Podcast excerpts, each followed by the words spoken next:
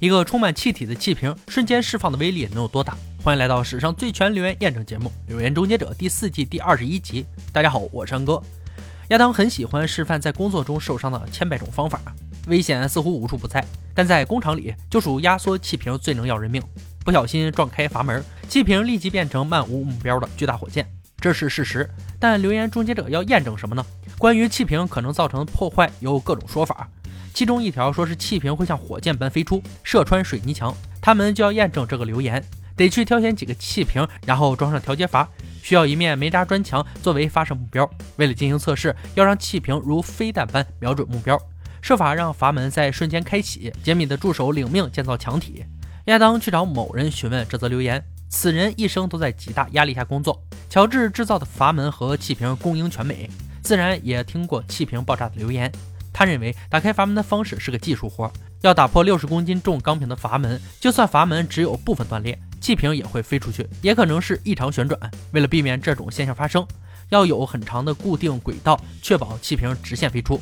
为了打断气门，杰米装上一根三米长的交接管，让十八公斤重的钢条重重打落在喷嘴上。亚当向乔治借了几个梯形气瓶，现在只差坚固的目标物了。回到基地，墙体已经完成，看来泰瑞和泰勒的砌墙功夫还不赖。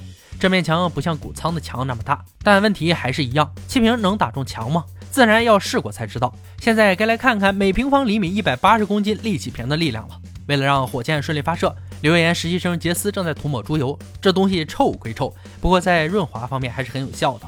他们要把十八公斤的重物从三米高处放下，亚当把一块砖放在下面，启动装置后被瞬间击碎。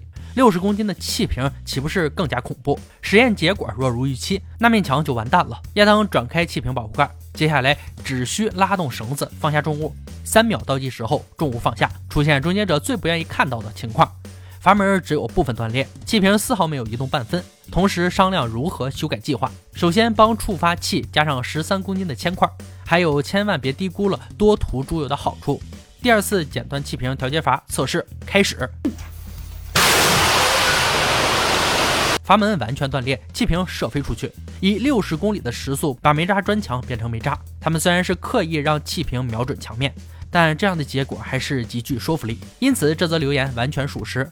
亚当又有了骚点子，他们舍弃一般引擎，打算替快艇装上两个巨大气瓶。两个气瓶的压力共有二点三吨。亚当必须制作可以同时释放两道阀门的节流阀。杰米要去买艘合乎预算的船，这艘狭长的船长度近五米，适合高速行驶，正好没有引擎可用。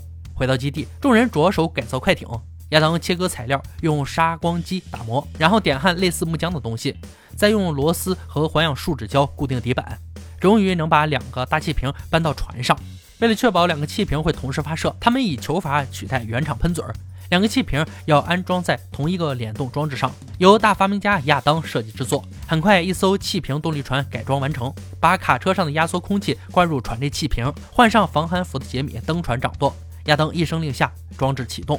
气瓶的动静很大。船后水花四溅，不过这速度只比五节多一点儿。杰米游泳的速度都可能不止五节。面对现实吧，终结者们，想用这东西推动船不太现实。接着是一则古老的留言：多数现代引擎是靠汽油发动，但汽油并非一直都是上选材料。有些机械先驱偏好较具爆炸性的燃料，没错，那就是传说中的火药引擎。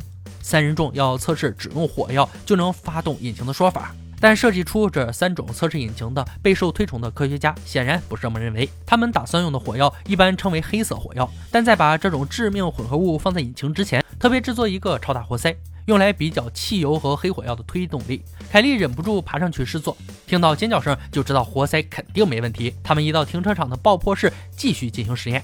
首先测试汽油，用丙烷火焰枪燃烧汽油。喷射后推动活塞产生的冲力把磁铁推得老高。黑色火药能有相同或更优的表现吗？格兰显然非常有信心。火药的测量单位是格令，这是古老的金衡制。火药这东西果然不是浪得虚名。磁铁直接从秤上飞了出去，结果相当确定。黑火药的能量密度比普通汽油大。现在要打造仅靠火药发动的古老引擎原型，这是三百多年前由荷兰人惠更斯设计。他的蓝图是率先在气缸内放置活塞，当黑火药开始燃烧，形成真空状态，把活塞往下吸。这设计很简单，相较于一六八零年，现在打造这具引擎容易得多，要有近乎完美的真空状态才能让引擎运转，这点很棘手，因为可动部件太多，尤其是还得钻孔安装引信。不过这都难不倒格兰和托瑞，会更新没有说明黑火药的用量，因此他们先用五格令重物绑在活塞上。第一次测试威力太小，重物纹丝不动。为了制造更大的能量，托瑞把火药量增加到十五格令，重物有稍微上升，表示气缸内的活塞稍有移动。于是他们把火药量从十五格令提高到二十格令，不过也并没有产生什么明显差异。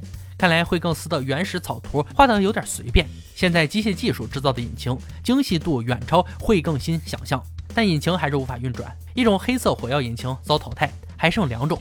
第二种的设计者是发明滑翔机的乔治·凯利爵士所设计的蓝图是这样的：火药点燃之后，膨胀的气体会进入火药储存缸，把活塞往上推，如此周而复始，各部件要不断重复运转，引擎才会运作。建造十九世纪的引擎对三人来说不成问题，他们甚至还有一把弓，把弓绑在活塞下方，很快就完成爵士设计的火药引擎。做好引擎之后，凯莉决定做个测试，看看火药点燃之后多久引擎才会开始转动。一开始只用五格令的火药，启动之后足足等了几分钟才出现动静。第二次，托瑞偷偷放入超过预定的火药量。两次测试可以确认，点火者有充裕时间逃离现场。接着换成完整的引擎装置，先放入五格令的黑色火药试试，膨胀的气体把活塞往上推，光线也重新设计活塞。但补充火药的装置没有发挥作用，不过这样也算是很不错了。改进方法是用铝箔纸盖住漏斗，能防止火药洒出来。第二回合，引擎还是只运转了一次，依旧是补充火药装置没跟上进度，漏斗动作太慢，无法快速将火药倒入槽内。这表示又一具黑色火药引擎遭到淘汰。最后一具引擎是十九世纪汤马斯潘恩设计的反传统引擎，运作方式类似水车，但用火药的爆炸力取代水力。有什么结果呢？托瑞开始建造黑色火药轮，格兰和凯利则采用一般的四行程引擎，试着以火药取代石油发射引擎，看火星塞的火花能否点燃五格令火药。没问题，很棒的结果。凯利接着把火药磨细放入引擎，此时托瑞的车轮引擎也已经打造完毕。第一次测试只用了十五格令黑色火药，不过这压力不足以推动车子，加量到七十格令依然无法让钢轮运转，最后加量到炸毁了漏斗都没转。这具引擎也败了。格兰和凯利的引擎如何呢？他们把五格令火药直接倒入气缸，活塞有推动一次，燃烧一次，喷发出废气一次，结果就停下来了。留言彻底破解，火药是无法代替燃油来让引擎运转的。本期的留言终结者用亲身实验证明了气瓶瞬间爆发的威力可以击穿墙壁，但无法作为取代引擎的动力源。黑色火药作为燃料，也无法替代燃油供引擎使用。今天的留言挑战到这里就落下帷幕了。小伙伴们，如果有听过有趣且可信的留言，欢迎在评论区留言讨论。欢迎大家关注安哥，我们下期再见。